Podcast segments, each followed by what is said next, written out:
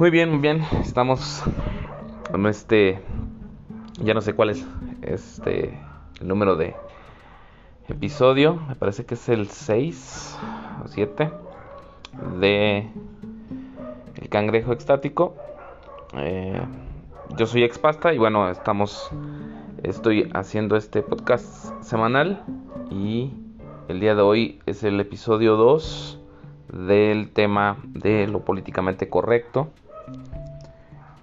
que es un tema que eh, me despierta muchas incógnitas, que me hace estar pensativo mucho tiempo, y esa es la idea de lo extático. Y bueno, eh, la, en el primer episodio comentaba que muchas veces se convierte en una autocensura, un, un problema en el que a veces te sientes limitado. Sin embargo, tiene sus virtudes, tiene su utilidad, eh, no es un, algo que deba desecharse a priori, sino que debe analizarse sus, sus pros y sus contras. Y uno de los ah, contras que, vi, que he visto y que he mencionado, pues es que a veces cuando es necesario que tú confrontes a alguien y le digas realmente lo que piensas, lo que sientes. Muchas veces por mantener una eh, buena dinámica entre las personas, eh, el no haber dicho algo puntualmente en su momento, el no haber sido honesto por mantener esta idea de lo políticamente correcto, eh, nos lleva al a, que muchas veces la gente siga haciendo cosas que no, que no nos agradan o que nos molestan o que van en contra de nuestra de, de nuestros propios deseos simplemente no y entonces muchas veces ya no podemos salir de ese bucle y cuando queremos hacerlo pues ya empezaríamos a tener problemas reales y, más fuertes eh, que no hubiéramos tenido si hubiéramos desde el principio sido honestos entonces, este es el gran dilema, ¿no? De lo políticamente correcto. Eh, porque el uso y lo, y lo positivo, el, el pro de lo políticamente correcto, pues es que tiene la intención de mantener la paz, ¿no? La paz entre las personas. Esa es la idea, ¿no?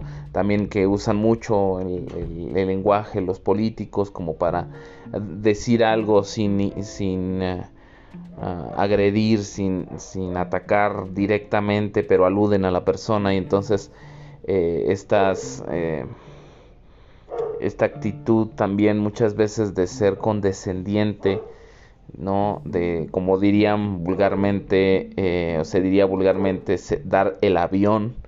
Esa, esa parte es una dinámica muy propia del ser políticamente correcto aunque es también una forma de ataque, pero disimulado, ¿no? Eh, no directo, no abierto, porque pues se sabe que eh, hay que guardar la, la compostura y, mantener las, las, relaciones lo más sanas posibles.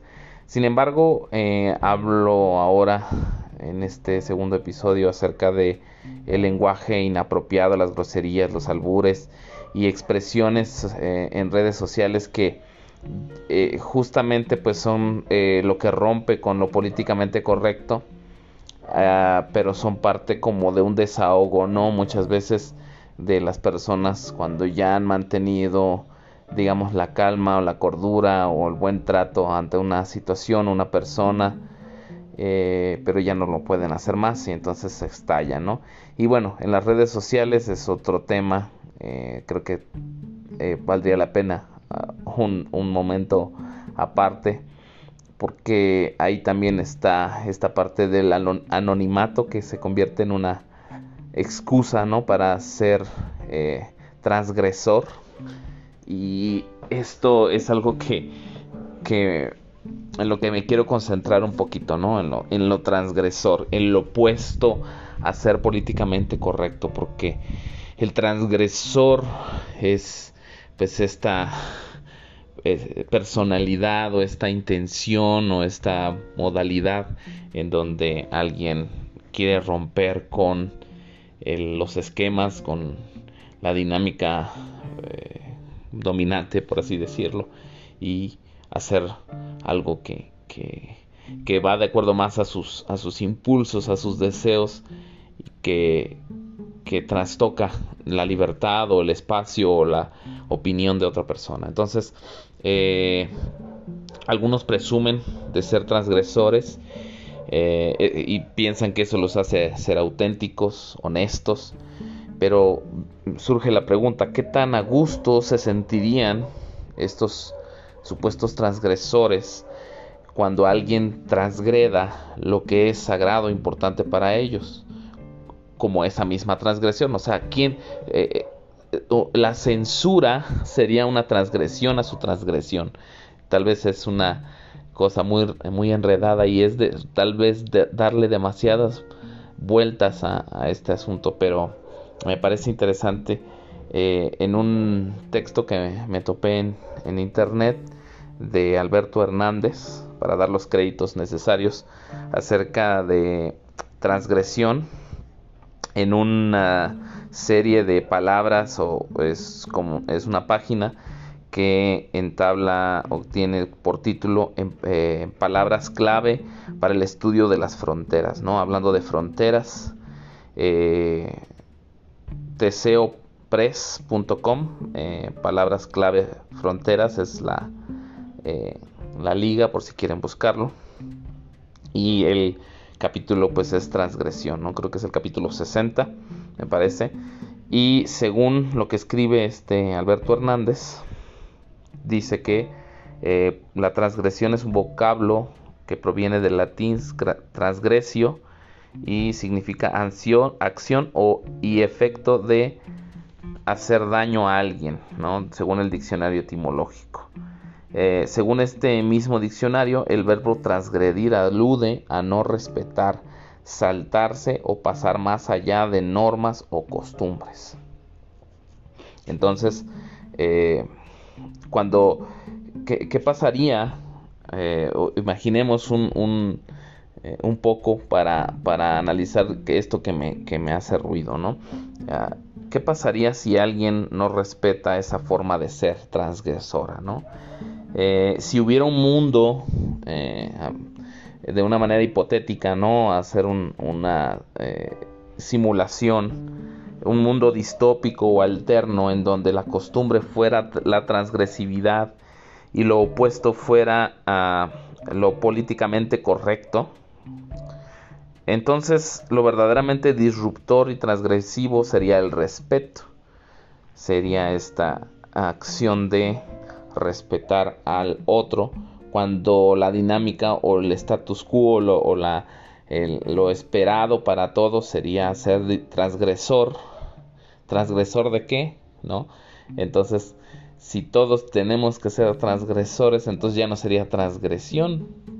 Eh, porque sería el estatus, ¿no? es un poco complicado ponerlo en esos términos, pero eh, ser políticamente correcto muchas veces es lo que, lo que es disruptor verdaderamente, lo que es alterno, cuando todo mundo quiere ser disruptor cuando todo el mundo quiere ser transgresor, eh, tal vez lo ideal sería ser alguien que trata de mantener la paz, alguien que trata de ser cordial y ser políticamente correcto. Pero yo creo que hay una forma eh, enfermiza o, malsana, ¿no? De ser políticamente correcto y una, una forma pues más adecuada, ¿no? Y cuando la intención es verdaderamente mantener los, eh, el buen ánimo en el grupo, ¿no? Eh, eh, creo que eso, eso es lo que determinaría lo positivo o la forma positiva de ser políticamente correcto, ¿no? Cuando la intención es el bien común, cuando la intención es, o sea, no es egoísta, sino altruista de alguna manera, entonces eso es algo que podríamos considerar como una versión correcta de lo que es políticamente correcto. Eh, tal vez mi pelea con lo políticamente correcto sea mi resistencia a abandonar lo hegemónico de esta época transgresora. Eh, ¿O qué importa? y aquí viene, eh, me vengo a sumar a una, polémica que, estuvo en boga en estos días. ¿Qué importa si los chetos normales son los azules o los naranjas? eso, eso es eh, cuando la gente no quiere decir, no, es que yo, yo me pongo del lado de los azules y otros del lado de los naranjas y, se vuelve una, un pretexto más para la... Eh, el cisma social, ¿no? Para, para que eh, la, la distancia entre las personas se haga más grande, como si hubiera más eh, pretextos, ¿no? Y, yo creo que muchas veces, este, tal vez se toma demasiado en serio o demasiado a juego, no sé, pudiera ser una combinación de ambas porque puedo pensar que muchos lo están jugando con ellos simplemente eh, o tal vez algunos lo están usando a propósito para causar eh, división división entre las personas por motivos eh, tal vez absurdos. No sé si sea algo relevante o no sea relevante, pero lo, importante de lo políticamente correcto, pues es que ah, sea un instrumento para que podamos estar bien entre, entre las personas. Eh, no sé eh, he escuchado muchas cosas sobre Benito Juárez. Sin embargo, pues creo que la máxima que se le atribuye pues es correcta, me parece correcta. Que entre los pueblos como entre las naciones el respeto al derecho ajeno es la paz. Creo que esa es la parte virtuosa, la parte equilibrada eh, de lo que es lo políticamente correcto. Tengo preparada una tercera, un tercer episodio de esto, pero enlazado con esto, pues va a ir esta, eh, vamos a tener, o voy a hacer un tema acerca de, de lo que significa lo bueno y lo malo, ¿no? Porque por ahí estamos viviendo una época de donde es, eh, se está hablando de lobo feroz, ¿no? De, la historia desde, el, desde la perspectiva del lobo feroz, porque como dicen, el lobo va a ser siempre el villano si la que cuenta la historia es Caperucita.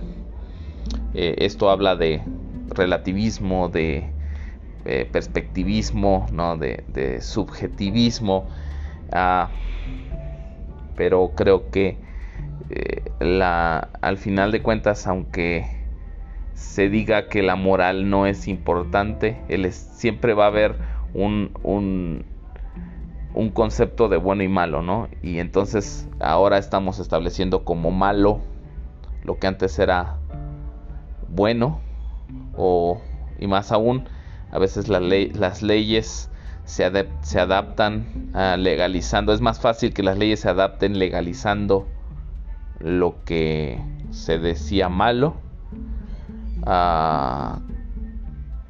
como para evitar pues disgustos o eh, que la sociedad esté incómoda y a veces es, algo que, cuestiono, ¿no? Entonces tendremos un, tema sobre esto, sobre la, ¿cómo se dice? La apología de los villanos que ha estado de moda. Pero bueno, ahí los dejo. Este fue el episodio 2 de Lo Políticamente Correcto. Eh, estamos ahí en las redes sociales. Espero que nos podamos encontrar por allí o en, o en presencia o en algún lugar. Que estén muy bien. Un abrazo. Y gracias por escuchar a los que escucharon. Y gracias por no escuchar también a los que no. Eh, de eso no me, no me enteraré. Pero todo, todo es bueno agradecerlo. Cuídense, hasta luego.